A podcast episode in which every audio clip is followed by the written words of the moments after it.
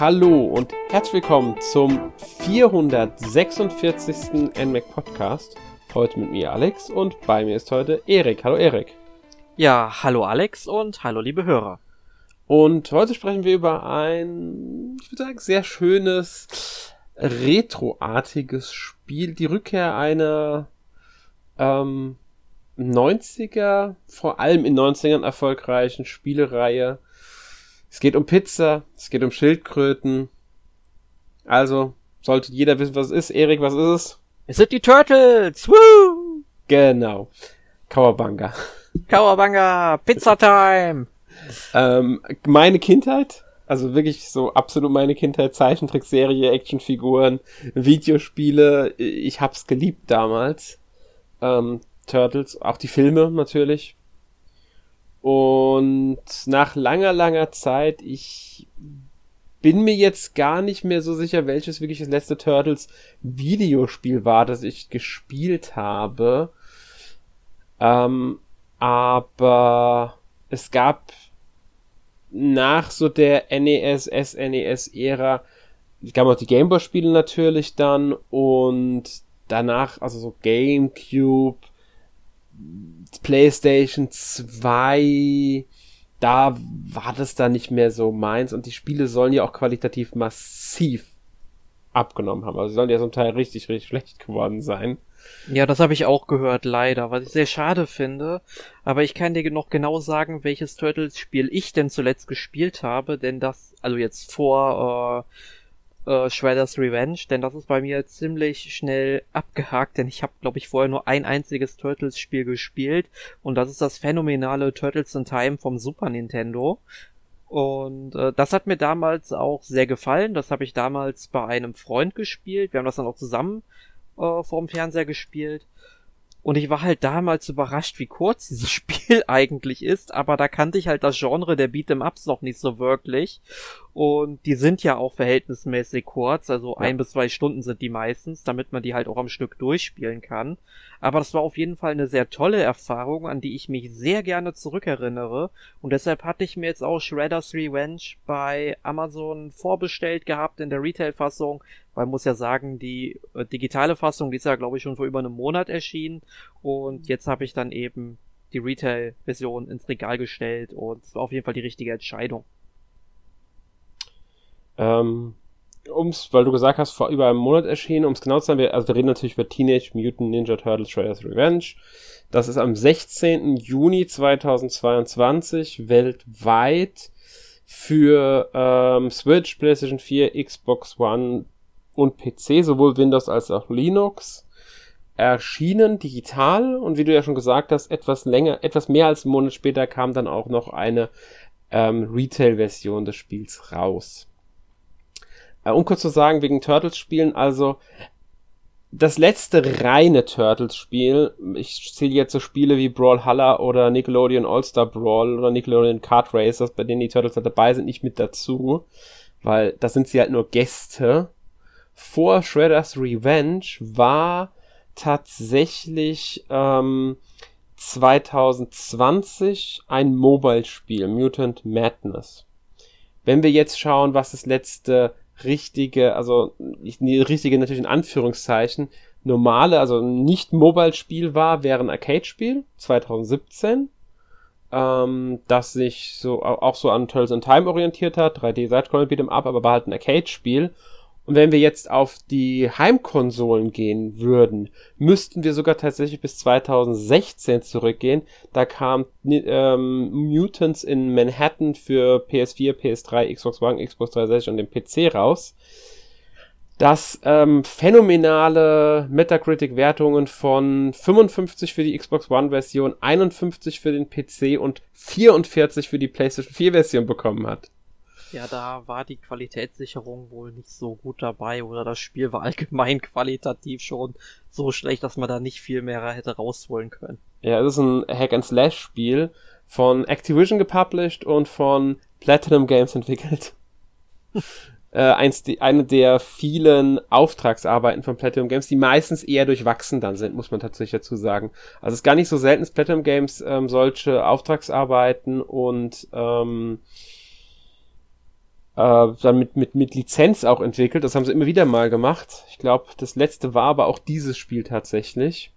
Davor kam so ein Transformers-Spiel raus, Legend of Korra hatten sie gemacht und die waren alle immer eher, wenn überhaupt, okay. Nicht unbedingt immer schlecht, aber okay, bestenfalls. Ähm, gut, das letzte Spiel, von denen es erschienen ist, Babylon's Fall, da braucht man nicht drüber reden, das war einfach äh, ein Reinfall. ähm. Und ansonsten, ja, natürlich gab es um 3DS und so weiter Turtles-Spiele. Mein letztes Turtles-Spiel war dann tatsächlich auf dem SNES e damals noch. Ähm, bestes Spiel natürlich von Turtles ist immer noch Turtles in Time. Ja, beschließe ich mich an. Also ich kenne ja nicht so viele, aber kann ich so zustimmen. Ja. Und ich freue mich auch auf die Kawabanga Collection, wo das Spiel ja wieder drin sein wird. Mhm. Und die kommt ja dann Ende August endlich raus, so wie ich das im Kopf habe. Genau. Und äh, ja, das wird dann das nächste Retail Turtles Spiel sein, was bei mir im Regal landet. Und da habe ich schon richtig Bock drauf, da nochmal so eine Kindheitserinnerung aufleben zu lassen.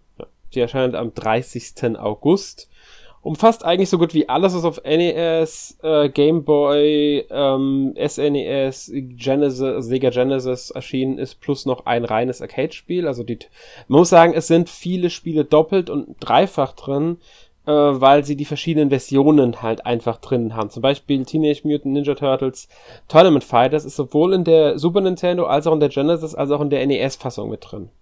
Ja, und das finde ich richtig gut, muss ich ja, sagen, weil das fehlt mir bei vielen Collections, die es so gibt. Also es gab ja auch zum Beispiel mal diese 30th Anniversary Street Fighter Collection. Da mhm. waren dann halt dann immer nur die ganzen ähm, Arcade-Titel von Street Fighter drin, die ja auch im, im Grunde ja dieselben Spiele sind und vermutlich eigentlich noch besser spielbar sind als jetzt zum Beispiel die Super Nintendo Version, weil die Hardware dahinter einfach eine ganz andere ist.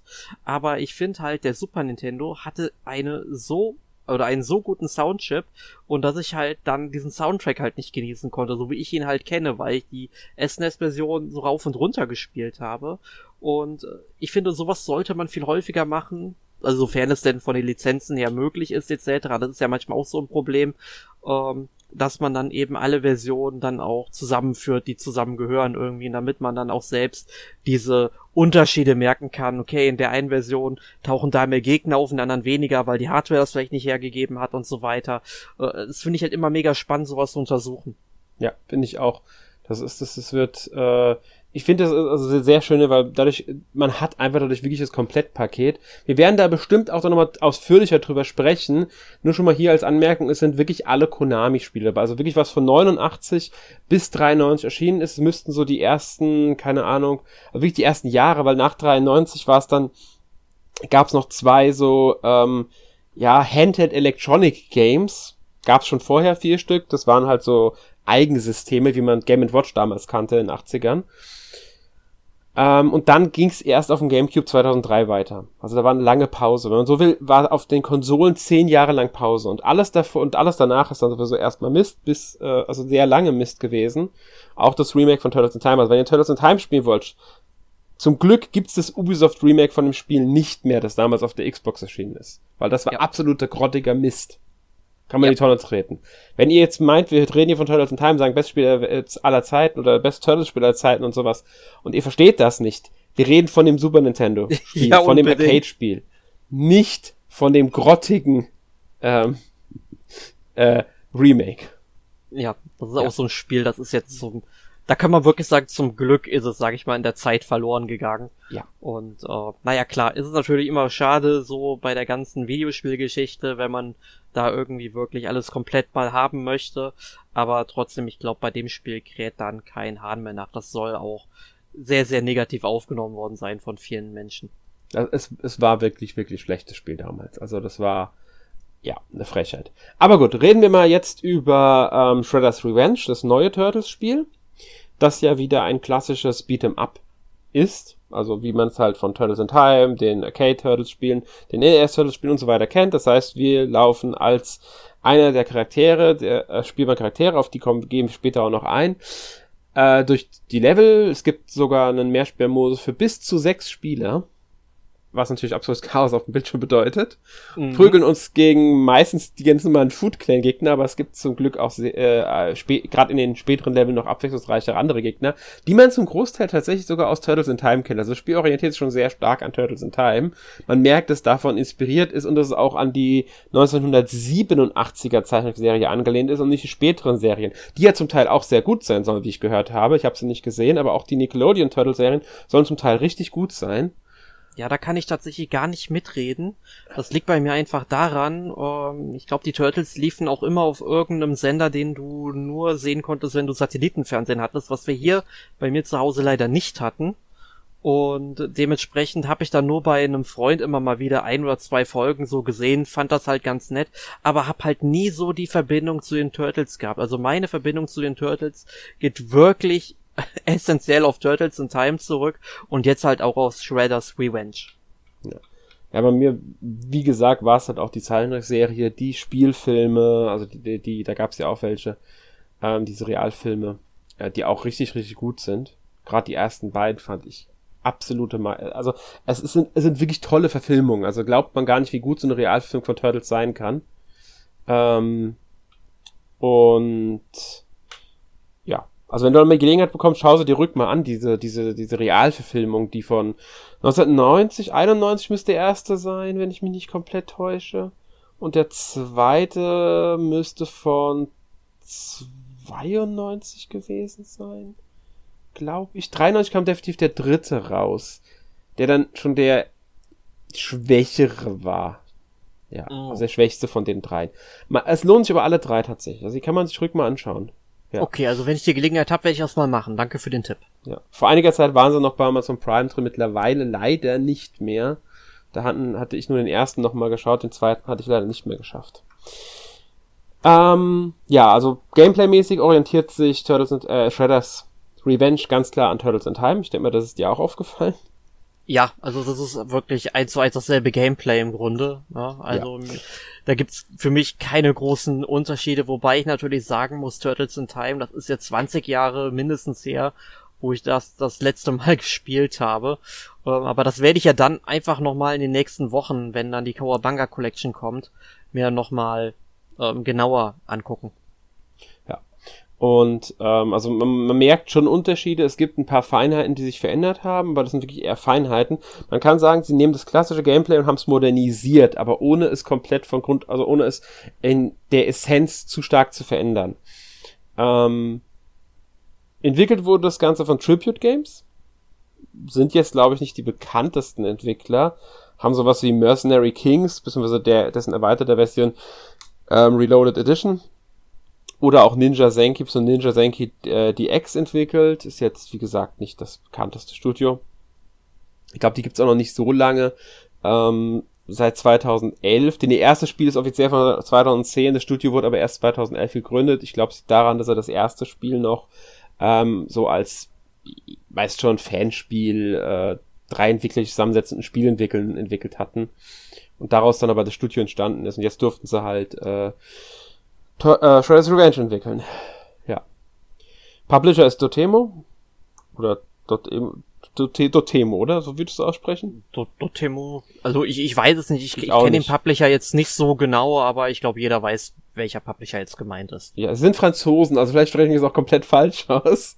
Dotemu. Ja, kann, kann sein. Sie sind schon sehr lange am Markt, also 2007 sind sie gegründet worden tatsächlich und haben in der Zeit auch an einigen Sachen mitgearbeitet. Ich nenne mal so ein paar Beispiele. Street Fighter 2 Champion Edition, R-Type, ähm, ähm, Broken Sword, beziehungsweise ähm, Baphomet's Fluch Director's Cut.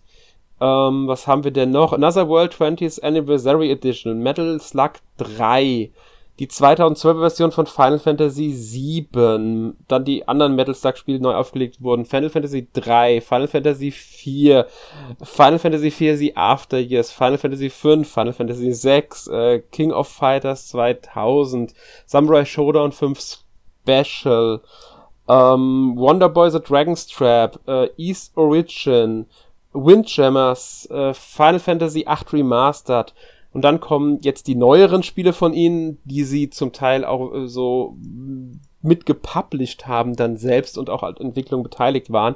Streets of Rage 4, Ghoul Patrol und Zombies at My Neighbors waren sie an den Neuauflagen nur als Entwickler beteiligt.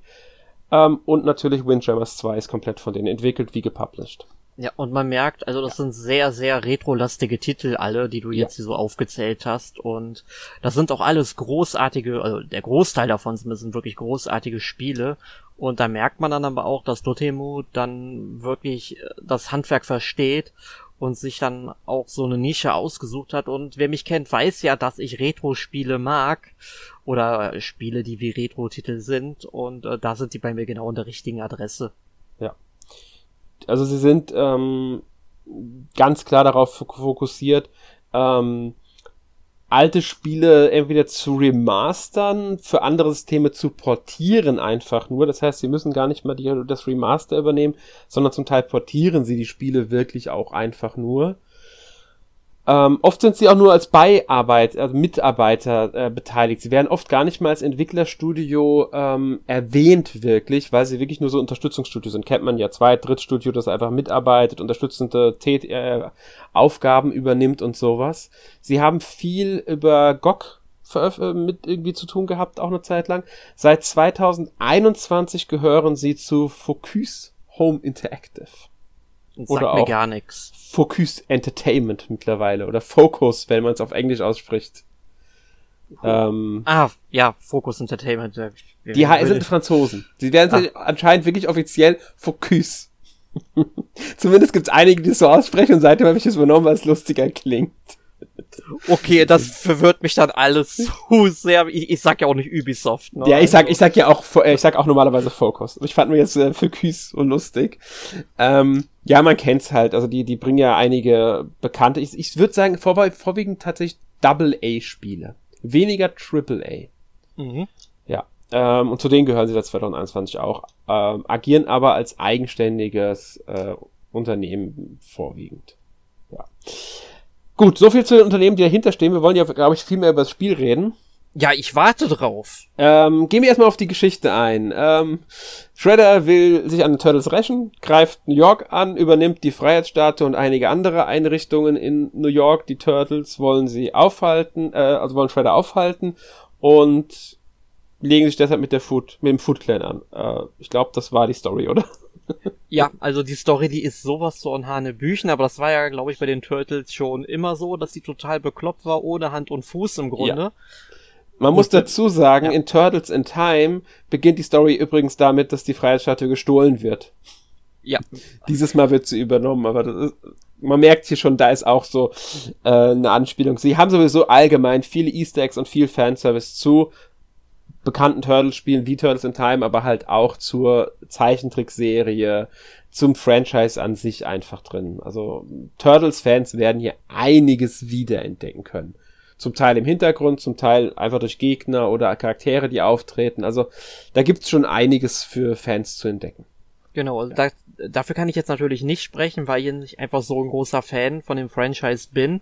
Aber was ich halt sagen kann, ist, dass das Spiel vor allem auch grafisch sehr, sehr detailliert ist. Ne? Also Ja. da sind im Hintergrund einfach so viele Sachen, die einem auffallen. Ja, also zum Beispiel, ich glaube beim Zoo, da liegt dann auf irgendeinem großen Stein einfach mal so ein kleiner Affe, der schläft und man sieht dann halt so diese typische Schlafblase, die man so aus Comics und Cartoons kennt, ja. Und das finde ich einfach so schön. Das hast du wirklich an allen Ecken und Enden. Oder auch, du kommst ähm, in einem Büro, also ganz am Anfang, glaube ich, schon beim Fernsehsender, und da stehen dann in einer Reihe mehrere Schreibtische mit Computern, natürlich dicke Röhrenfer äh, Röhrenmonitore, wie man das halt so äh, Ende der 80er, Anfang der 90er oder die du- 90er durchweg eigentlich hatte. Und äh, da sitzt dann auf, sitzen auf einmal die ganzen Leute vom Food Clan und sind da am, am Tippen und arbeiten da o- oder fangen dann irgendwie an zu kochen äh, im Kochstudio und so weiter. Das ist einfach so bescheuert im Grunde, aber das ist auch wiederum so witzig. Ich, ich habe mich da teilweise auch echt äh, kaputt gelacht, weil ich das so schön fand. Mhm. Ja, stimmt. Das ist zum Teil echt. äh, Sie haben viel Detailliebe einfach in dem Spiel drin. Ja. Und das mag ich so gerne dabei. Ja.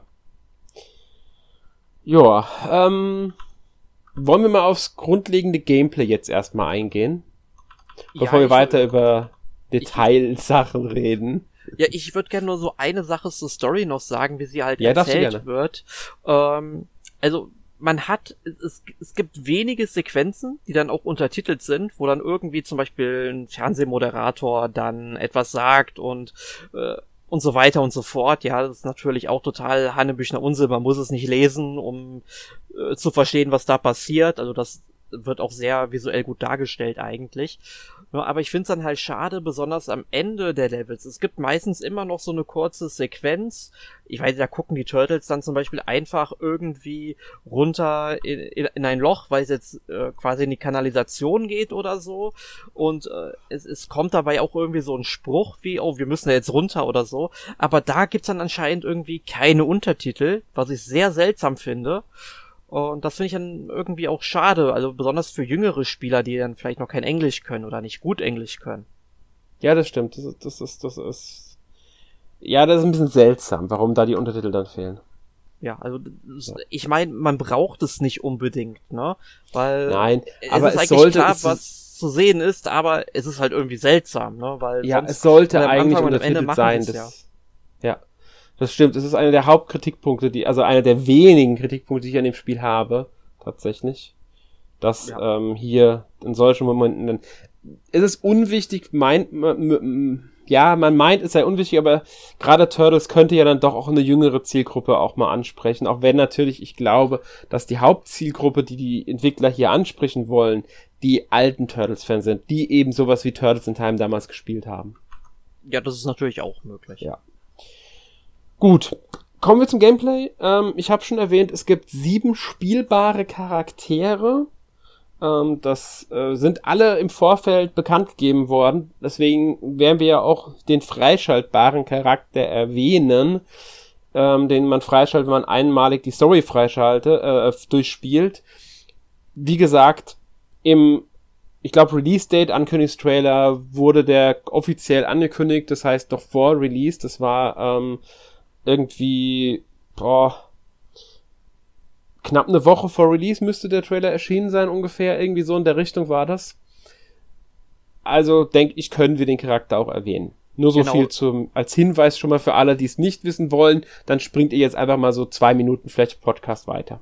Genau. Oder macht Ja. laut Krach im Hintergrund, wenn Genau. jetzt irgendwie Ich nenn auch am Computer hört oder so. Ganz genau. Ich nenne auch den Namen zuerst. Also der Name des Charakters kommt jetzt als erster, danach kommt der Rest. Okay. Ja, also Casey Jones, dann von Anfang an verfügbar sind Leonardo, Raphael, Donatello, Michelangelo, April O'Neil, Splinter. Ja, damit haben wir so die Riege abgedeckt. Ich würde sagen, so alle richtig wichtigen Charaktere aus Turtles, die ja in den meisten Fällen auch so die Hauptfiguren darstellen. Natürlich die vier Turtles, April und Splinter sind so, ich denke, das sind so die klassischsten Charaktere, die man für Turtles wählen kann. Ja, würde ich auch sagen. Das sind halt auch die Charaktere, die ich auch äh, so kenne. Also ich meine, ich bin nicht der größte Turtles-Fan, das habe ich ja, glaube ich, jetzt schon mehrfach gesagt. Aber die Charaktere sind halt einfach äh, prägnant. Also man, man kennt die auch so vom, vom, vom Aussehen. Also April mit ihren, äh, ja, ich sag mal, diesem, wie, wie, nennt man zu dieser, äh, was sagt man zu dieser Frisur? Also die hat halt rotes Haar und das geht halt so ein bisschen auseinander und hat dann halt so ihr lockeres Outfit halt, dann Splinter ist halt dann halt eine humanoide Ratte, nur so ein Karatemeister, würde ich sagen. Und äh, ja, dann die Turtles sind halt humanoide Schildkröten und kämpfen dann halt mit unterschiedlichen Waffen. Und ähm, das finde ich auch gut. Dadurch sind die halt auch ähm, was abwechslungsreich. Und das merkt man ja dann auch tatsächlich beim Gameplay, weil die auch unterschiedliche Werte haben. Ja, das stimmt. Es gibt noch weitere Charaktere, die man so als Bonus hätte reinbauen können, die ich lustig gefunden hätte einfach. Ähm, ich glaube die wären zu fanig gewesen. Also wie, Hamato Yoshi wäre schon lustig gewesen, wenn er drin gewesen wäre. Ähm, oder auch Leatherhead oder, oder Dreadmon oder wie die alle heißen. Ich weiß gar nicht, wie die Deutschen heißen, wenn ich ehrlich bin. Hamato Yoshi heißt natürlich immer so. Das ist, ist ja ganz klar es wäre lustig gewesen. Alle davon sind natürlich nicht logisch in die Story einzubinden, weil äh, storymäßig die nicht mehr zur Verfügung stehen, aus verschiedensten Gründen, bla bla bla. Aber in dem Spiel kann man sowas dann trotzdem noch begründen. Würde ich mal so behaupten.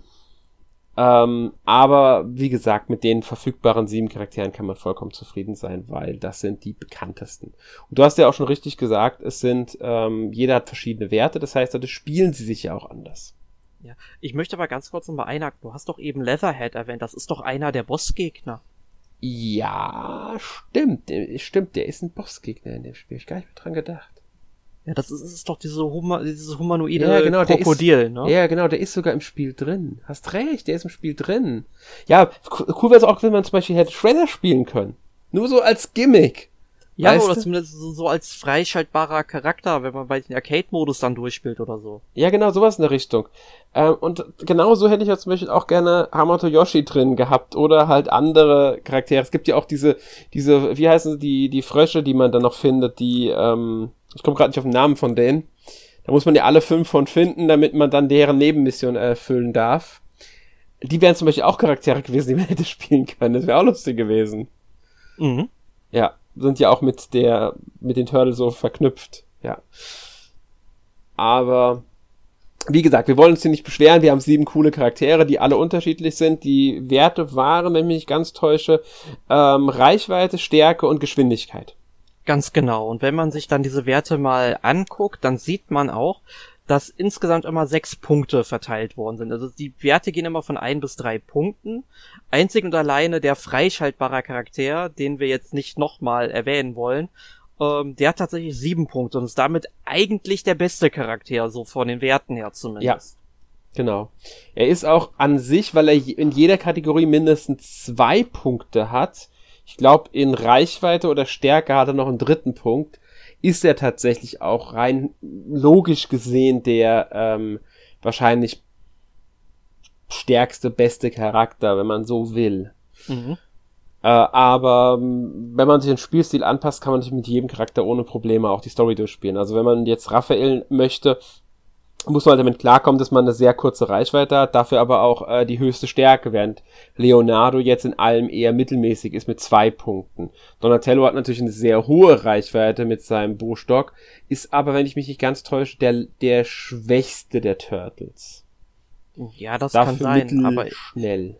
Ja, aber ich muss tatsächlich sagen, ich habe ja nach, also ich habe den äh, Story-Modus ähm, tatsächlich nur mit Leonardo durchgespielt ja. Und habe dann, nachdem ich es durchgespielt hatte, einfach mal kurz äh, ein paar Mal den Arcade-Modus gestartet, um einfach mal so ein, ein leichtes Gefühl für die anderen Charaktere zu bekommen. Vielleicht habe ich auch nicht lang genug mit diesen gespielt, aber ich hatte eben da das Gefühl, dass sie sich gar nicht so sehr unterscheiden. Mhm. Also, dass man schon immer in gewisser Weise das gleiche Gefühl des Gameplays hat und dass das vielleicht auch nur Nuancen sind. Vor allem, du hast ja auch die Möglichkeit äh, zu rennen, indem du zweimal dann nach links oder nach rechts drückst und so weiter auf dem Steuerkreuz.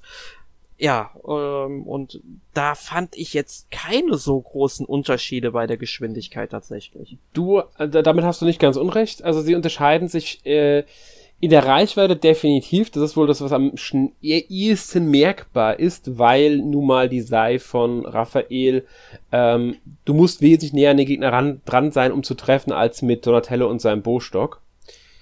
Das merkt man es am ehesten noch. Da man sowieso meistens relativ nah an die Gegner rangeht, weil man sie auch mal greifen will oder sowas, ist es im reinen Spiel, in der Spielgeschwindigkeit nicht mehr so eine große Rolle. Da kann man es merken. Dann wenn man jetzt mit Donatello kämpft und im Gegenzug mit Raphael, braucht Donatello ein paar Treffer mehr, um Gegner zu besiegen. Das fällt dir aber nur dann auf, wenn du im Mehrspielermodus tatsächlich beide Charaktere dabei sind. Nur dann kann dir das überhaupt wirklich auffallen. Oder wenn du halt bewusst zählst, wie oft du einen Gegner jetzt getroffen hast. Mhm. Ähm, was die Geschwindigkeit angeht, das finde ich, merkt man am wenigsten tatsächlich da macht es meiner Meinung nach nicht den so großen Unterschied. Klar, ein Einser, also ich glaube Splinter müsste sogar nur eins sein oder nee, ich glaube Michelangelo ist glaube ich nur eine Eins, ich weiß nicht mehr.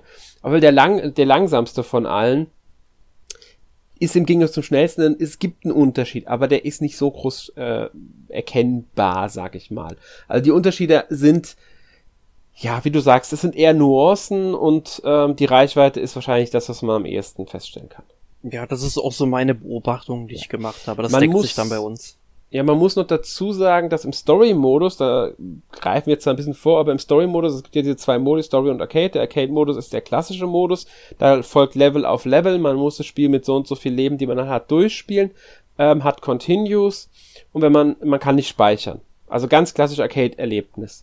Der Story-Modus hingegen hat zusätzlich noch ähm, eine Weltkarte, die, die die Level verbindet. Man kann in den Leveln Charakter in einigen Leveln Charaktere finden, also Nebencharaktere finden, die man befretten muss. Dadurch schaltet man deren Nebenmission frei, was im Endeffekt nichts anderes als Sammelobjekte zu finden. Außerdem erhält man hier fürs Besiegen von Gegnern und fürs Erfüllen dieser Nebenmission Punkte. Und für eine bestimmte Punktzahl steigt der Charakter dann in einem Level auf, nenne ich es mal so. Mhm. Es gibt, glaube ich, von Level 1 sind es am Anfang, Level 10 ist das höchste. Und dadurch verbessern sie sich. Sie haben dann mehr Lebensenergie, sie haben mehr Leben. Also man kann öfters sterben, sage ich mir. Ich glaube, 5 ist da das höchste, ähm, dass man 5 Versuche hat. Und ähm, sie werden auch stärker. Und ein Charakter im Story-Modus, der auf 10 ist im Vergleich zu 1, macht dann schon spielerischen Unterschied, alleine dadurch, dass halt einfach die Lebensenergie weniger ist, die Leben weniger sind und ähm, man schwächer ist als der andere Charakter. Ähm, das wirkt sich, finde ich, sogar stärker aus als jetzt die reinen Charakterwerte, die man so hat. Vielleicht wirken sie sich im späteren Spielverlauf im Arcade-Modus etwas mehr aus. Kann ich so nicht sagen, weil Arcade-Modus habe ich tatsächlich auch nicht durchgespielt. Habe ich zwar ein bisschen gespielt, habe so die ersten drei, vier Level müsste ich da äh, gespielt haben, aber ich habe mich dann auch auf den Story-Modus konzentriert, der mir einfach mehr Spaß macht und besser gefällt, weil ich mag einfach die Präsentation im Story-Modus und so weiter. Ähm, Geschichte, sollte man dazu sagen, wird auch im Arcade-Modus erzählt. Es ist nicht so, dass man jetzt bei der Geschichte die Geschichte nicht mitbekommen würde, wenn man Arcade-Modus spielt. Story-Modus ist hier einfach nur, dass halt mehr drumrum da ist und man halt speichern kann auch.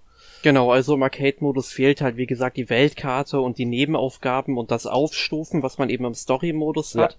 Und ich muss tatsächlich auch sagen, ähm, ich bin vom Arcade-Modus jetzt auch noch nicht so überzeugt, weil ich glaube einfach, um das Spiel durchzuspielen, bräuchte ich dann im Arcade-Modus, es geht mir jetzt nicht darum, ob, ob die Leben reichen oder nicht, ich glaube, ich bräuchte einfach zu viel, ähm, Zeit dafür, weil du hast ja schon gesagt, man kann nicht speichern. Also man kann auch nicht sagen, hey, ich unterbreche jetzt und führe ähm, dann später hier den Arcade-Modus fort. Nein, man muss es wirklich am Stück durchspielen. Und ich glaube, ich habe jetzt für den Story-Modus zwei, zweieinhalb Stunden oder so gebraucht. Und ich finde, das ist dann schon für so ein Spiel, was ja eigentlich kurzweilige Unterhaltung bieten soll, dann doch schon etwas zu lang und da glaube ich, würde ich auch, wenn ich es mit Freunden spielen würde, dann eher eben im Story-Modus spielen und hätte dann halt noch den Anreiz, die ganzen Turtles aufzuleveln. Also würde ich immer bevorzugen gegenüber dem Arcade-Modus tatsächlich. Ja, ich verstehe versteh ich. Der Arcade-Modus bietet halt diese klassische Erfahrung, die man von früher kennt, die man in den alten Spielen hatte einfach.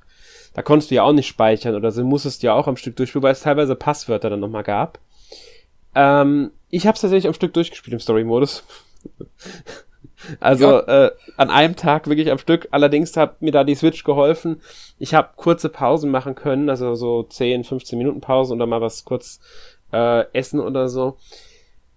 Weil die Switch ja diesen Standby-Modus unterstützt. Den mhm. hat die PlayStation 4 mit, und die Xbox mittlerweile auch. Da nutze ich ihn nicht. Bei der Switch nutze ich den wirklich sogar sehr rege. Ich gehe da, drück dann Pause, gehe ins, geh ins Menü der Switch, mach die Switch auf Standby und kann was anderes machen. Und das kann man hier im Arcade-Modus ja auch machen. Also, man, wenn man kein Problem damit hat, dass man kein anderes Spiel auf der Switch spielen kann in dem Zeitraum und dass man die Switch dann vielleicht auch mal zwei Stunden lang im Standby-Modus aber liegen lässt, dann kann man das auch machen wenn man ja. jetzt nicht sowieso zweieinhalb Stunden am Stück Zeit hat, weil wer, wer halt sagt, okay, zweieinhalb Stunden am Stück ist nicht die große Sache, setze mich einen Abend oder Nachmittag hin und spiele es mal immer ein Stück durch, kann es ja auch geben. Und wenn es Spaß macht, ist es ja auch vollkommen in Ordnung. Wie gesagt, ich habe das Spiel ja auch in einem Stück durchgespielt und äh, fand super. Ja, also ich hab's also fast an einem Stück durchgespielt. Ich habe zwischendurch, also ich habe die ersten zehn Level gemacht, dann ein paar Stunden Pause, also ein paar Stunden Pause gemacht, weil ich was anderes machen musste und ich wurde vom Fernseher vertrieben. Also ähm, dann habe ich dann die restlichen, ich glaube 16 Level sind insgesamt, ne? Ja. Äh, die habe ich, also die restlichen sechs Level habe ich dann eben ähm, dann im Handheld-Modus gespielt, wo man es übrigens auch ziemlich gut spielen kann, wie ich mhm. finde. Also das können wir jetzt an der Stelle gerne mal einbauen. Also die Technik dieses Spiels ist wirklich fantastisch. Also auch auf der Switch läuft das super. Ich kann jetzt natürlich nicht sagen, ob das Spiel auch, wenn man es mit sechs Spielern dann an einer Konsole spielen ähm, sollte, also jetzt vor dem Bildschirm, ich rede jetzt noch nicht mal von der Online-Verbindung, ob es dann auch noch so flüssig läuft oder es da dann schon ähm, Frame Drops oder äh, tatsächlich Framerate Einbrüche gibt, das kann ich nicht sagen, aber wenn man so alleine spielt, und ich glaube auch wenn man zu zweit oder zu dritt spielt, dürfte da jetzt eigentlich nicht groß irgendwie was in die Knie gehen, was die Framerate angeht. Also da kann ich sagen, also zumindest im Zweispielermodus läuft's ähm, tadellos, habe ich keine Probleme gehabt. Äh, Im Sechsspielermodus kann ich leider auch nicht sagen, habe ich nicht ausprobiert. Genauso im Online-Modus kann ich es jetzt nicht bezeugen wie gut es läuft. Zwei Spieler ist vollkommen problemlos im Online-Modus. Alles darüber, keine Ahnung, habe ich noch nicht probiert. Ähm, aber ich finde, es ist dafür, dass es halt auch ein Switch-Spiel ist, läuft es schon wirklich, wirklich gut. Und ich habe es ganz kurz auf der Xbox hätte ich mir mal angeschaut. Ähm, und ich muss sagen, ich habe jetzt keinen großen Unterschied zur Switch-Version erkannt. Nee, also ich habe mir ich also ich, wer mich kennt, der weiß das, ich gucke mir gerne solche Vergleichsvideos auch an. Also das ist so minimal, was da ja. der Unterschied ist. V vielleicht sind da die Pixel ein bisschen crisper, aber das, das war's dann vielleicht auch schon. Ne? Ja, wa was die Xbox Series X hat natürlich, wenn man das Spiel da spielt, die Auflösung ist höher als auf der Switch. Ja, dann 4K schätze ich. Genau, mal. Ne? das, das kann ich halt schon mal sagen. Es sieht natürlich dann das ist das Einzige, was mir wirklich als Unterschied aufgefallen ist. Wobei ich halt wirklich sagen muss, ich habe die Switch-Version durchgespielt, die bei der Xbox-Version habe ich bei weitem nicht so weit, da habe ich vielleicht ein, zwei Level, also das kann man jetzt nicht sagen, dass ich bei der Xbox-Version jetzt super, ähm, ja, weiß schon. Da habe ich jetzt nur mal reingespielt gehabt, kurz. Und ähm, ja, aber ich finde auch, das ist halt ein Spiel, was halt klar auf seinen Pixel-Look setzt und damit halt klar in diese 16-Bit-Schiene rein will. Mhm. Ganz ehrlich, da brauche ich nicht unbedingt eine 4K-Auflösung, weil da, rei also, da, da reicht mir auch die 720p, die die Switch halt im Handheld-Modus hat. Ja, genau. Ähm, sieht immer noch super aus. Ja. Ja. Ähm, ja, wir sollten vielleicht mal ganz kurz aufs grundlegende Gameplay, wir haben ja schon mal gesagt, Beat'em Up ist es, also Prügel durch Gegner mit Spezialangriffen und das ist nämlich das Entscheidende. Bei den Spezialangriffen gibt's hier nämlich die große Änderung. In klassischen Beat'em-Ups ist es ja so, wenn man einen Spezialangriff ausführt, verliert man Energie, also Lebenspunkte. Das haben die meisten klassischen Beat'em-Ups tatsächlich so gemacht. Ich glaube, Streets of Rage 4 hatte das sogar auch noch drin. Und das ist ja jetzt nicht das äh, neu älteste Spiel, ich glaube 2020 ist es erschienen. Ähm, hier bei Turtles haben sie das geändert. Man sammelt Energie. Und diese Energie, wenn die äh, voll ist, kann man einmal seinen Spezialangriff ausführen. Die sammelt man, indem man, ich glaube, Treffer einsteckt und Tre Tre äh, Schläge halt also austeilt. Ähm, später im Story-Modus kann man das auch aufwerten, dass man nicht mehr nur eine Aufladung, sondern ich glaube bis zu drei haben kann. Beim Arcade bin ich mir jetzt gar nicht sicher, ob man mehr als eine haben kann. Ich glaube, zumindest im Arcade-Modus sinkt die Leiste auch wieder, wenn man äh, zu lange keinen Treffer landet bei Gegnern. Also ich kann nicht sagen, wie es im Arcade-Modus ist. Allerdings, äh, du meintest eben auch, wenn man Treffer einsteckt, also da ist es genau der Gegenteil der Fall. Also während du die Leiste aufbaust, diese Ninja-Power, wie mhm. sie heißt, oder Ninja-Kraft, wenn man so möchte. Und äh, wenn du halt ähm, die noch nicht voll ist, also der Balken nicht voll ist, ne, du, du siehst ja immer, für jeden Schlag kriegst du so einen Millimeter oder zwei Millimeter füllt sich der Balken. Genau. Aber, aber wenn du dann einen Treffer äh, kassierst, dann sinkt die sofort wieder auf null. Erst wenn die äh, genau. äh, komplett voll ist, dann ähm, kannst du die nicht verlieren. Und du kriegst ja, ja auch äh, Leisten dazu, wenn du im Level aufsteigst im Story-Modus. Mhm. Und äh, du kriegst, du hast auch noch eine richtige Spezialfähigkeit, noch eine weitere Spezialfähigkeit, wenn du dann alle drei Leisten, das ist das Maximum, was man haben kann, mhm. dann eben äh, voll hast. Also die liegen auch übereinander, das ist dann nochmal eine andere Farbe, glaube ich. Ja. Und ähm, ich weiß gar nicht mehr, wie ging dieser Modus noch, dass man dann in der Zeit, ich glaube, unendlich oft diese äh, ja, ja, genau. man kann Spezialangriff, wenn du auf X drückst, ähm, auslösen genau. kannst. Ja, irgendwie so war das, ganz genau. Ähm, Wichtig dabei ist halt wirklich diese Änderung im Vergleich zu klassischen Spielen, dass man diese Leiste hat und dadurch halt ganz anders mit seinem Spezialmove umgeht, weil man muss nicht seine Lebensenergie im Blick behalten, um Spezial Manöver auszuführen. Finde ich ehrlich gesagt besser so. Ich mag das, es ist moderner. Ähm, es lockert das Spielgeschehen auf und veranlasst mich auch dazu, wirklich mal die Spezialangriffe zu nutzen und nicht äh, die damit sehr spärlich umzugehen. Ja, und, und vor allem auch regelmäßig, weil das Genau. habe ich äh, vor allem in den späteren Levels, da gibt es dann so einige normale Gegner, die finde ich halt, wenn ich die mit ganz normalen Angriffen malträtiere, ich, ich weiß nicht, wie sie heißen, aber es sind so, die, äh, die teilweise auch aus dieser Lava dann hochkommen, ja, die diese großen, korpulenten, muskelbepackten Gegner. Und äh, da gibt es noch eine höhere Form von denen, die sind dann halt nicht, ich glaube, die Ursprungsversion ist rötlich, die größere halt gräulich. Genau. Und die finde ich halt richtig hart und an der Stelle habe ich dann auch immer den Spezialangriff äh, verwendet, den es ja auch nochmal in unterschiedlichen Formen gibt, je nachdem, wann man ihn dann einsetzt oder wann man ihn halt freigeschaltet hat ne, und so weiter und so fort, wo man dann zum Beispiel dann in die Luft springen kann, dann quasi ähnlich wie zum Beispiel hier Ark in Terranigma ähm, so, so eine Attacke nach unten ausführen kann. Ne? Und das ist ja auch möglich. Und das habe ich dann bei denen relativ oft benutzt. Ja, ich auch, muss ich tatsächlich sagen. Ähm, ich fand die, die, die sind, die sind schon knackig. Ich glaube, die gab's sogar tatsächlich in ähm, den normal im, im Turtles in Time müsste die auch schon gegeben haben, wenn ich mich nicht komplett täusche. Ich glaube, die heißen auch tatsächlich ganz simpel äh, Stone Warriors. wenn ich mich recht erinnere, ich glaube, die gab's nämlich auch schon im, äh, da, also in, in, der in der Zeichenserie müsste die auch gegeben haben und ich glaube, das erste Mal kamen sie im allerersten Turtles-Videospiel schon vor. Wenn ich mich jetzt nicht komplett täusche. Also sind sehr klassische Gegner, die du meinst. Aber ja, die waren sehr hart und da habe ich auch gerne auf diesen Spezialmove zurückgegriffen. Und der kann einem schon wirklich das Leben retten auch mal oder so. Äh, es gibt übrigens einen Unterschied zwischen den Schwierigkeitsgraden, glaube ich, weil es gibt auch mehrere Schwierigkeitsgrade. Und ich glaube, auf dem leichtesten Schwierigkeitsgrad ist es nämlich so, den hatte ich mir auch mal angeschaut, einfach um zu wissen, wie die Unterschiede sind. Und ich glaube, deswegen habe ich im Kopf, da verlierst du nämlich, glaube ich, die Energie nicht, wenn du getroffen wirst. Ah, das kann natürlich Ich glaube, sein. deshalb hatte ich das nämlich so unsicher im Kopf. Das war nämlich das. Ja, also ich habe ja, ähm, also es gibt, ich weiß gar nicht mehr, wie sie heißen, ich ob der mittlere heißt okay und der dritte, also der höchste krass. Ja, ich glaube auch. Irgendwie so war das. Ja, ir irgendwie so. Ähm, ich ich finde das super, übrigens auch auf der Verpackung vom Spiel, wie sie dann so mit Superlativen um sich schmeißen, die dann halt die Kids in den 90ern verwendet haben, echt klasse. Aber ähm, ja, jetzt weiß ich gar nicht mehr, worauf ich hinaus wollte eigentlich. Ähm, wir hatten es von. Das ist alles live.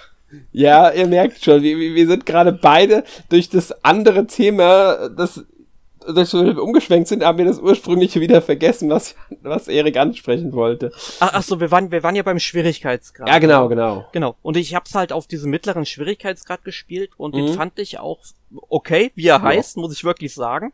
War gut. Ich habe auch, glaube ich, im Story-Modus nur ein einziges Mal quasi den Game-Over-Bildschirm gesehen. Und zwar ähm, in der Mall. Also da, da gab's halt einen Gegnertypen, darauf wollte ich jetzt hinaus. Das sind dann halt äh, Mitglieder vom Foot Clan, die dann eben auf so einer Art Roboterspinne oder so sitzen. Ah, Und, und die habe ich am Anfang halt nicht so ganz kapiert. Also mir war schon klar, ich muss den Foot Clan Typen da oben drauf eben attackieren, aber halt um an den Rand zu kommen, da hat man eben nur so ein kleines Seitfenster und die haben mich dann dann doch eher ja, haben sie mich malträtiert als äh, ich sie. Und das hat mich halt so ein bisschen, ähm, ja, die Leben da gekostet und bin dann beim Bossgegner halt verreckt und es war halt übelst knapp trotzdem. Aber ich, fand der Schwierigkeitsgrad, der war auch äh, gut so, wie er ist. Mhm. Also den kann man auch locker spielen. Ich weiß jetzt nicht, wie viel einfacher das Spiel dann auf dem untersten Schwierigkeitsgrad ist.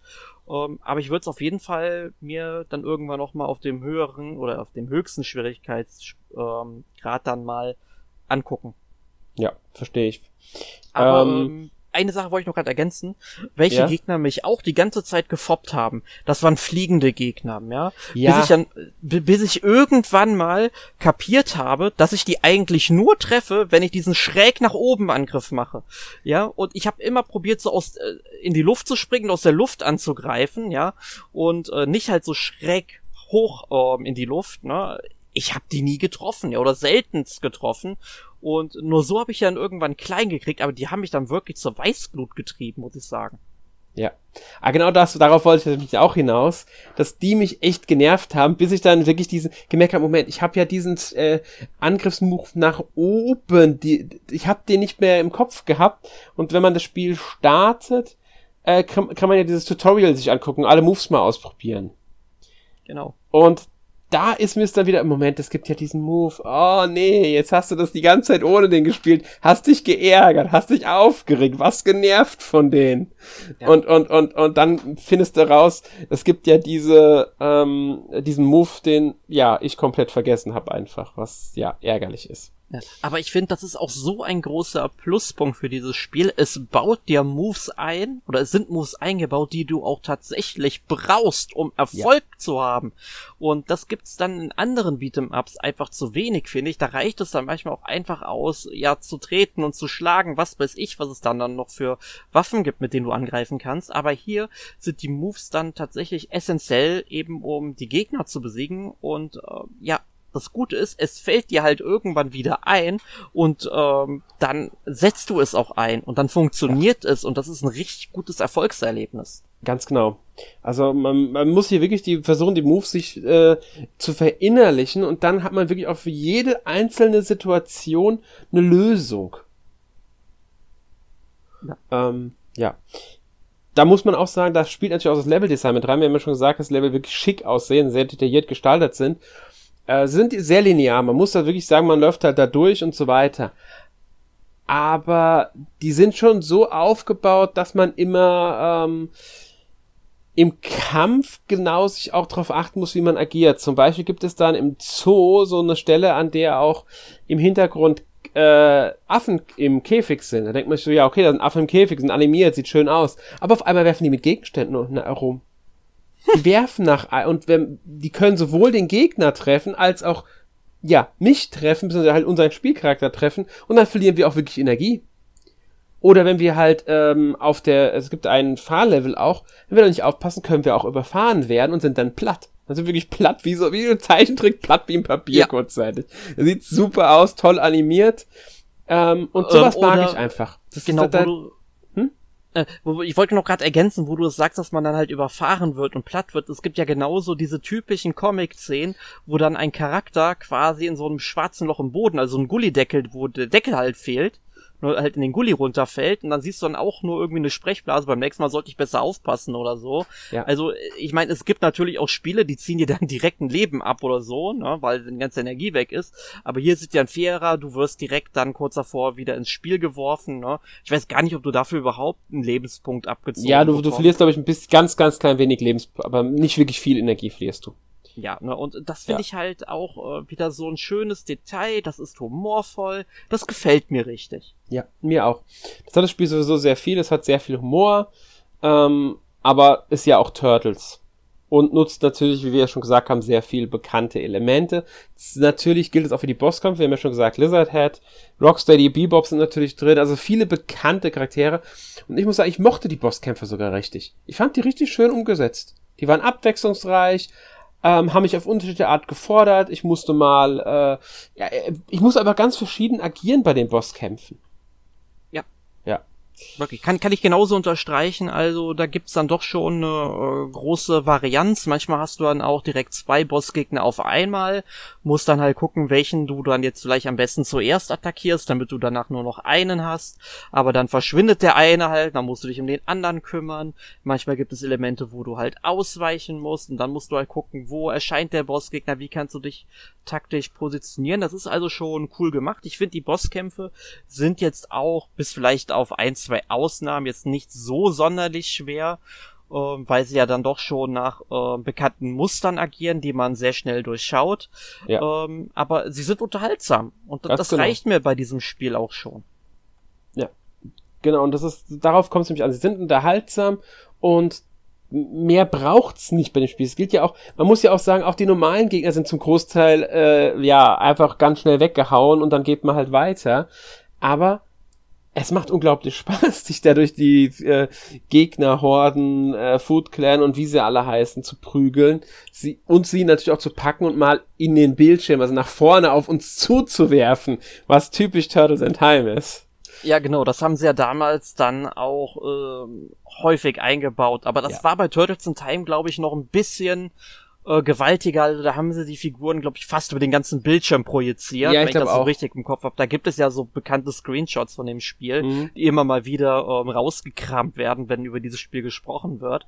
Und hier ist es halt minimal, aber die Idee, das einzubauen, ist einfach super. Ja. Und es gibt ja auch ein- einen Bossgegner, ich will jetzt nicht sagen welcher, das merkt man dann, glaube ich, aber auch ziemlich schnell, bei dem man das sogar einsetzen muss, um ihn zu besiegen. Und da muss ich sagen, es war, gab schon mal ein Turtles-Spiel. Ich glaube, es könnte Turtles in Time gewesen sein. Ja. Es könnte aber auch Turtles ähm, 2 Arcade Game, also hieß es zumindest auf der ähm, auf dem NES. Ich glaube, bei äh, in der Ursprungsveröffentlichung hieß es aber nur Turtle, also Teenage Mutant Ninja Turtles. Äh, das habe ich sogar noch als Modul unten liegen, das Spiel. Von 1990 auf dem NES. Ich habe das Modul mit Verpa Pappverpackung noch unten liegen.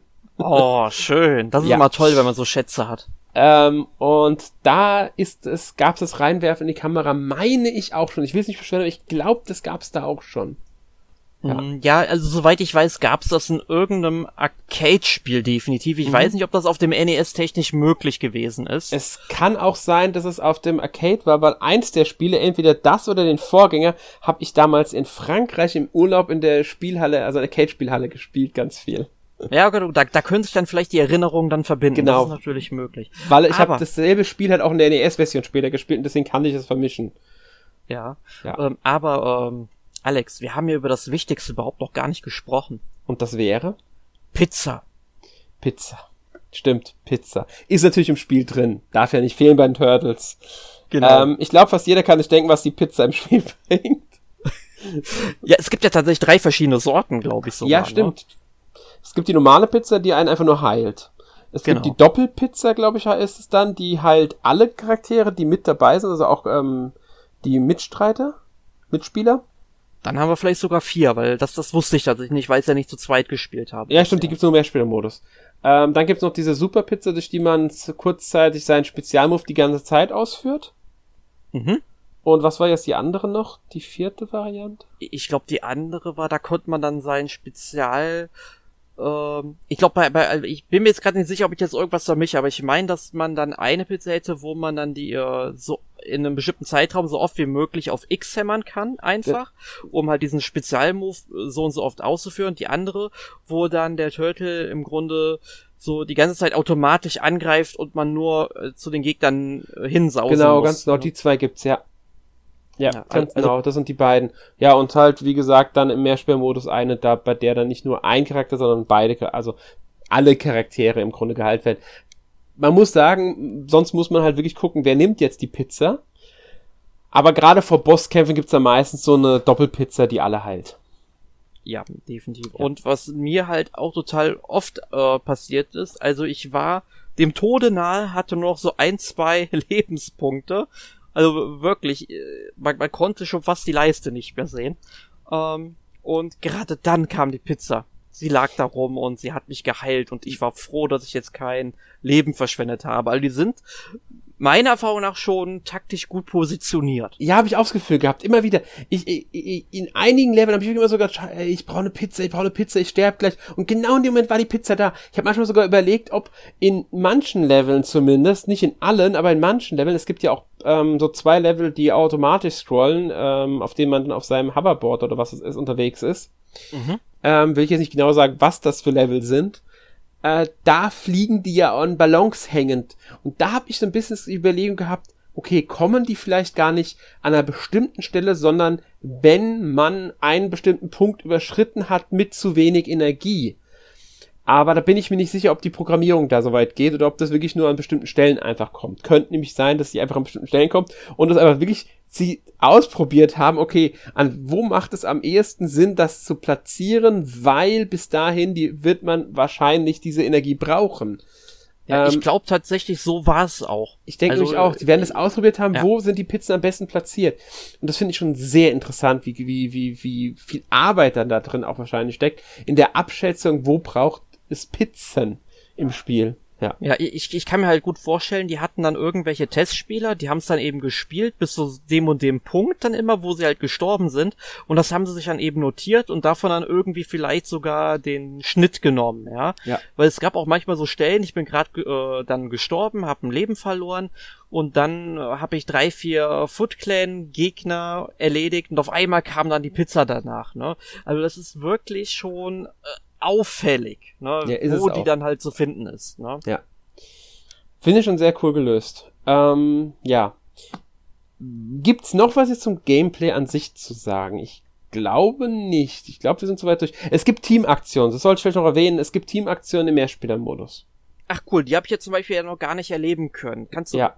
erzähl mir mal was davon, ich bin heiß drauf. Ja, viel erzählen kann ich, weil ich die nicht sonderlich oft genutzt habe. Ich habe Multiplayer-Modus leider nur sehr wenig spielen können aber das ist zum Beispiel, dass dann zwei Charaktere einfach gemeinsam einen Gegner erkennen. Ich glaube, das gibt so einen Move, bei dem dann zwei ähm, mit ihrem erweiterten Rücken, weil es ist nicht direkt dahinter, aber es ist auch nicht mehr der Rücken so, ähm, den Gegner, also im Grunde einkesseln. Beide springen den Gegner so von äh, jeweils einer Seite an und kesseln den halt so ein. Sowas in der Art. Und jeder Turtle hat tatsächlich so einen ähm, Taunt-Move, mit dem man diese Energie für seinen Spezialangriff aufladen kann. Ja, genau, das, das kennt man ja. Das ist ja. auch äh, typ, ähm, typisch für äh, die Yakuza-Reihe zum Beispiel. Da gibt's ja auch die Möglichkeit, den Gegner so zu verspotten und mhm. so ein bisschen äh, die Leiste dann wieder zu füllen. Ich finde, das ist immer so ein cooles Element, ein Beat'em-Ups oder Beat'em-Up-lastigen Gameplay. Ja. Turtles geht, glaube ich, so weit. Äh, ich glaube, ähm, Raphael isst eine Pizza, also sehr schön animiert die Dinger. Der spießt mit seinem Seil, glaube ich, eine Pizza auf und isst die dann. Ich glaube, Donatello oder äh, Michelangelo kniet sich so ein bisschen, geht in die Hocke runter. Äh, es sind verschiedene Aktionen, jeder hat da so seine eigenen und die sind echt alle sehr schön animiert. Womit wir auch, denke ich, direkt zur Grafik und Präsentation kommen. Wir haben schon sehr viel gesagt. Schöne, bunte Pixelgrafik. Es sieht toll aus, sehr viel Deta Details, sehr viel Easter Eggs und Fanservice mit drin. Ähm, es hat meiner Meinung nach eine super Turtles-Stimmung. Die Atmosphäre stimmt einfach. Es ist einfach Turtles.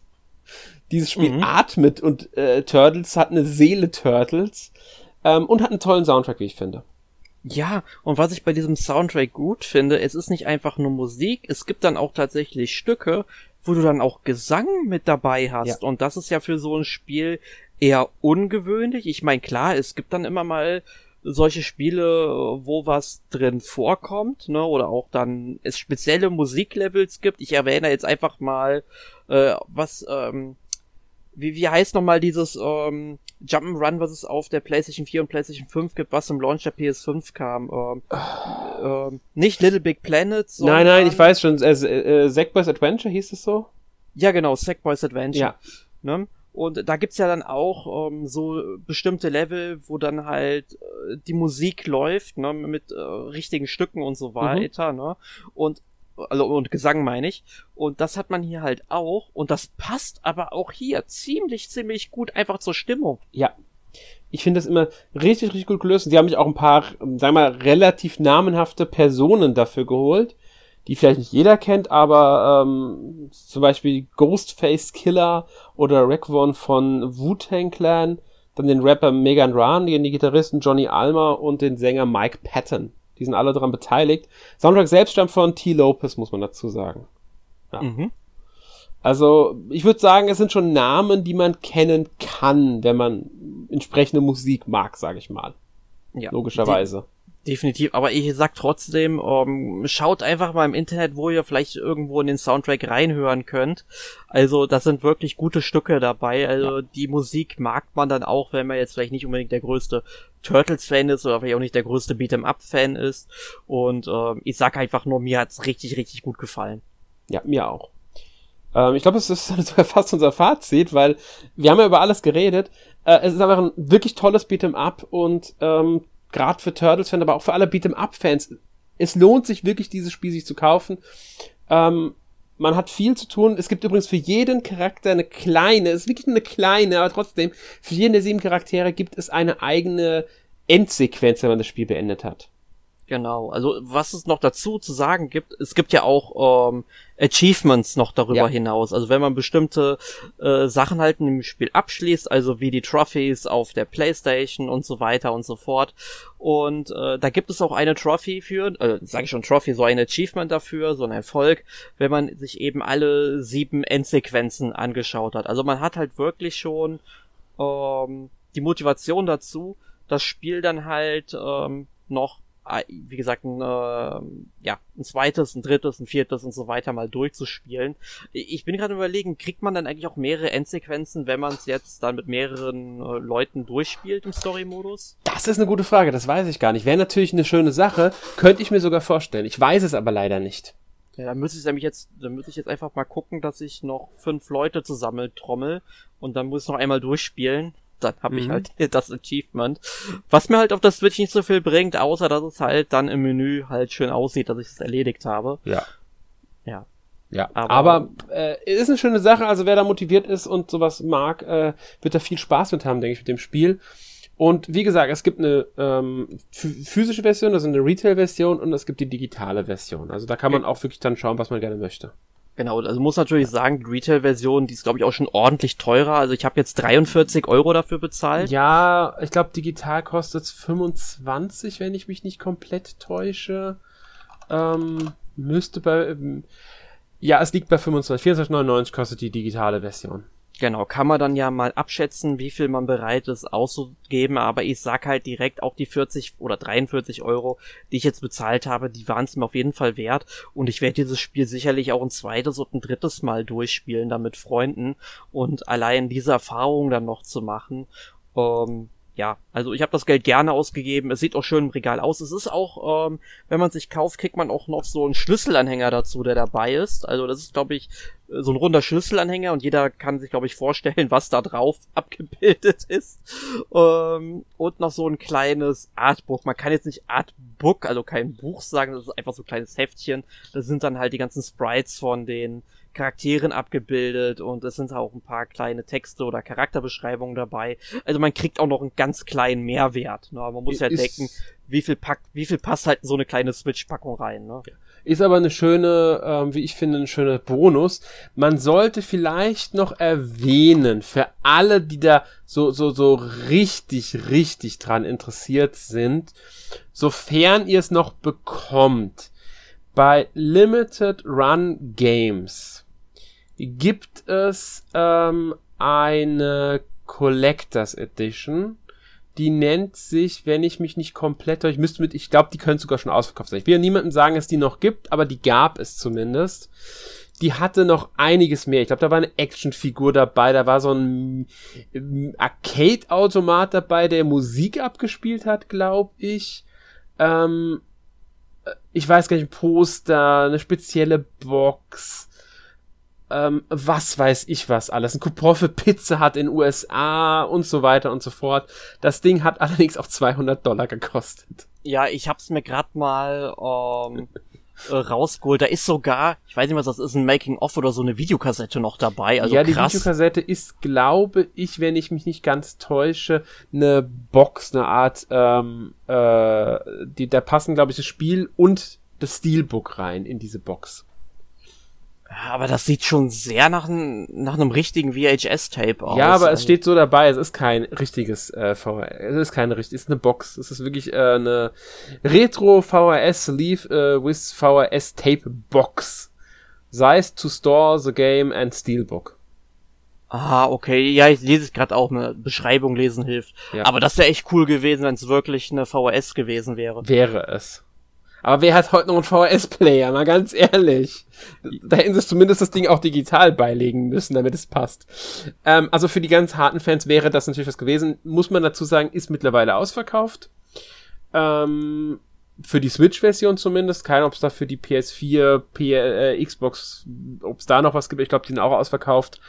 Ähm, aber ja, es gab sogar das Fan-Bundle mit ähm, allen Versionen, glaube ich. Das müssten dann ähm, für Switch, PS4, Xbox One und PC diese Version in einem Bundle gewesen sein für 659,99 Dollar. Ja, wenn man zu viel Geld hat und riesengroßer Fan ist, dann kann man sich das, glaube ich, gönnen, aber ansonsten tut's vermutlich auch die normale Fassung. Ja, ich denke auch. Wie gesagt, die sind auch alle ausverkauft, diese Version. Also da brauchen wir gar, brauchen, also sie sind bei Limited Run momentan ausverkauft. Kann ob die Limited Run das noch, ich glaube eher, dass die das nicht nochmal veröffentlichen, ist ja bei denen eher nicht der Fall. Ähm, ist ja auch das aber, Konzept von denen. Genau, ich wollte es am Ende nochmal erwähnt haben. Damit sind wir mit dem Thema Turtles für heute durch. Ich hoffe, wir konnten euch das Spiel näher bringen und ihr habt vielleicht sogar Lust drauf bekommen. Schreibt uns gerne in die Kommentare eure Meinung zum Spiel, zu den Turtles allgemein und ob ihr euch auch auf die Kawabanga Collection, die am 30. August kommt, freut. Ähm, vielleicht auch gerne eine Turtles-Anekdote oder sonst irgendwie etwas in der Richtung. Ähm, ja, und damit kommen wir zu unserer obligatorischen Abschlusskategorie. Erik, was hast du denn letzte Woche gespielt? Ja, also ich wünschte, ich könnte jetzt erzählen, dass ich Live Live gespielt habe und wie toll ich dieses Spiel finde, aber äh, nein, geht leider noch nicht. Dafür liegt ja Xenoblade Chronicles 3 mittlerweile rum, aber das will ich erst wirklich anfangen, wenn ich mit Live Live durch bin, weil das ein wesentlich längeres Spiel sein wird, wie ich mal vermute.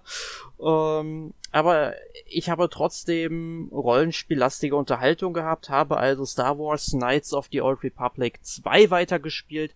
Muss auch sagen, dass ich jetzt in einem Punkt der Story angekommen bin, wo das Spiel halt ein bisschen freier wurde. Das heißt, ich konnte mir jetzt auch schon aussuchen, auf welchen Planeten ich als nächstes gehe.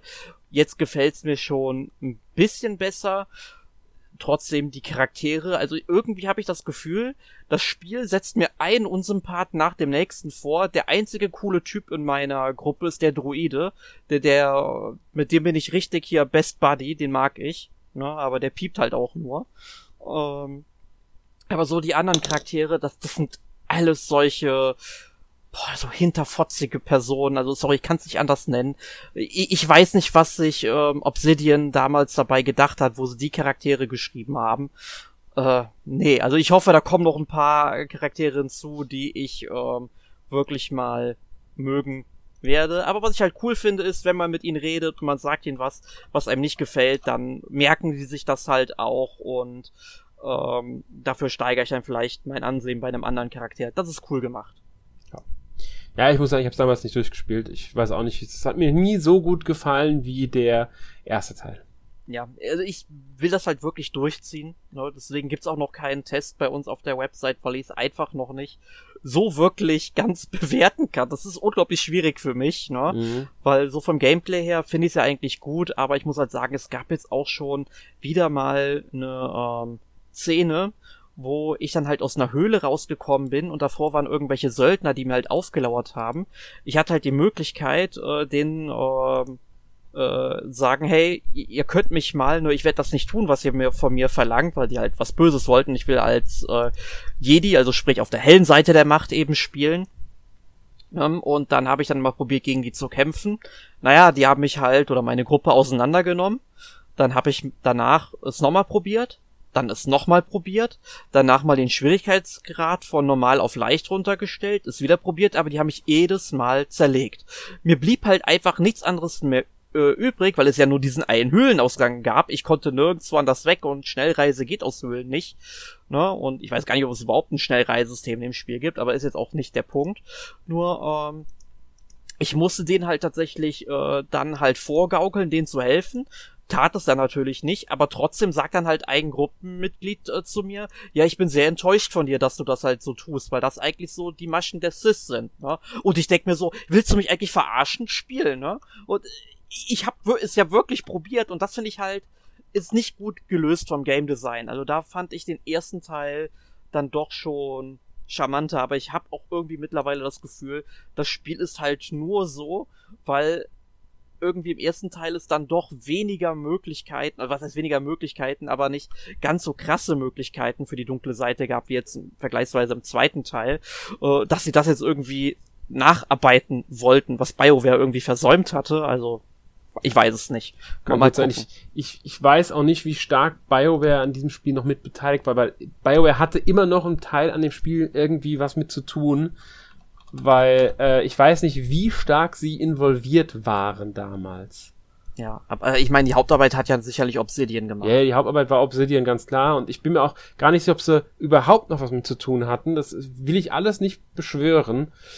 Ähm, deswegen, ja, kann ich ja. da nicht so viel zu sagen. Nee, ich, ich, ich werde einfach mal schauen. Und an, äh, ansonsten habe ich jetzt in den letzten Tagen die Turricane oder Turrican Anthology Volume 1 and 2 gespielt, also die zwei Anthologien, die jetzt auf der Switch erschienen sind. Die gab's ja schon vor zwei Jahren, glaube ich sogar, bei Strictly Limited Run Games zum Vorbestellen der physischen Version. Das wurde ja auch, soweit ich weiß, relativ spät erst ausgeliefert und jetzt kamen halt noch die ja, digitalen Varianten davon raus und habe jetzt die ganzen Turrican-Spiele alle mal gespielt und da kommen jetzt auch in den nächsten Wochen Testberichte dazu auf unserer Website. Da könnt ihr euch noch ein bisschen genauer äh, mit auseinandersetzen. Ich mag die Spiele, das kann ich glaube ich sagen und die machen halt Spaß, sind halt typische Actionspiele der frühen 90er Jahre. Die der Reihe war ja leider kein langes Leben vergönnt. 1995 war ja nach Super Turrican 2 dann auch schon Schluss. Ähm, aber wird eigentlich mal Zeit, dass die Reihe irgendwann nochmal fortgesetzt wird. Ja. Ähm, ich habe es auch gespielt, die das Turrican Anthology Volume 1 und 2. Ich mag die auch, aber ich mochte ja die Turrican-Reihe sowieso immer gerne. Äh, ich will gar nicht so viel dazu sagen, weil wir haben einen Test dazu. Vielleicht, wenn wir sogar einen Podcast aufnehmen, müssen wir mal schauen, ob, wir sich, ob sich das anbietet. Eigentlich schon, denke ich. Mhm, mal über das ganze Franchise reden. Genau. Ähm, und ja. Ansonsten habe ich äh, Live Alive, Live Live, wie auch immer. Ich bin mir immer noch nicht sicher, weil irgendwie in jedem Trailer wird es anders ausgesprochen, das Gefühl. Ich habe mir also sogar letzt...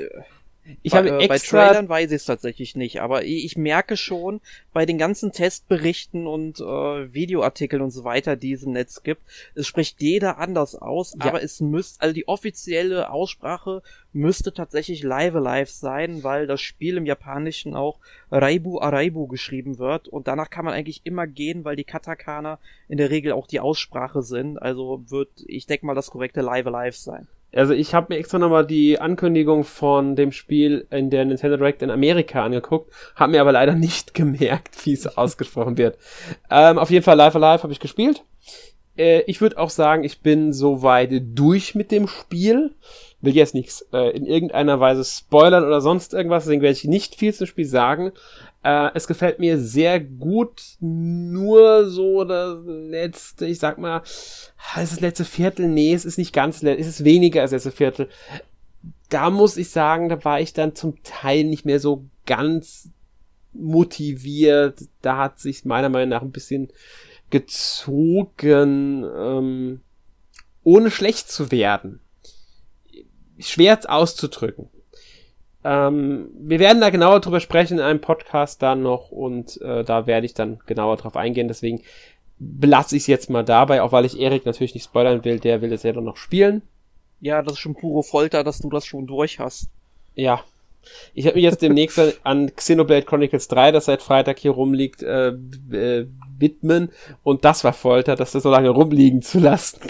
Das glaube ich auch. Das ist auch ein Spiel, wo ich sehr viel Lust drauf habe und es wird halt nur ein langes Spiel sein, ja. habe ich halt das Gefühl und da weiß ich nicht, ob das so gut äh, zum jetzigen Zeitpunkt bei mir passt, aber obwohl, wenn KOTOR 2 durch ist, Live Alive durch ist, dann bin ich, glaube ich, bereit für so ein ja, opulentes Werk. Ja, da bin ich mich, genau das ist bei mir auch das Problem, ob es momentan für so, äh, für so ein Spiel, aber ich werde es jetzt spielen, weil, ja, ist halt jetzt so, es ist da, ich will es spielen, ich freue mich, habe mich riesig drauf gefreut, ich mag Reihe einfach unglaublich gerne und deswegen werde ich es auch spielen. Äh, vielleicht werde ich auch schon nächste Woche im Podcast mal so ähm, dazu was sagen, so im kleinen Rahmen. Natürlich werden wir auch einen Xenoblade Chronicles 3 äh, Podcast haben später noch. Nächste Woche gibt es aber erst einmal einen Podcast zum Street Fighter Franchise. Hadouken! Ja. Da werden wir ein wenig über die, ja, Street Fighter Spiele sprechen. Und Shoryuken. damit, hm? Ja, ich, ich, ich, ich übe nur schon mal für nächste Woche. Genau, du übst schon mal für nächste Woche. Damit verabschieden wir uns und wünschen euch noch einen schönen Tag, schönen Abend. Bis zum nächsten Mal. Tschüss. Tschüss.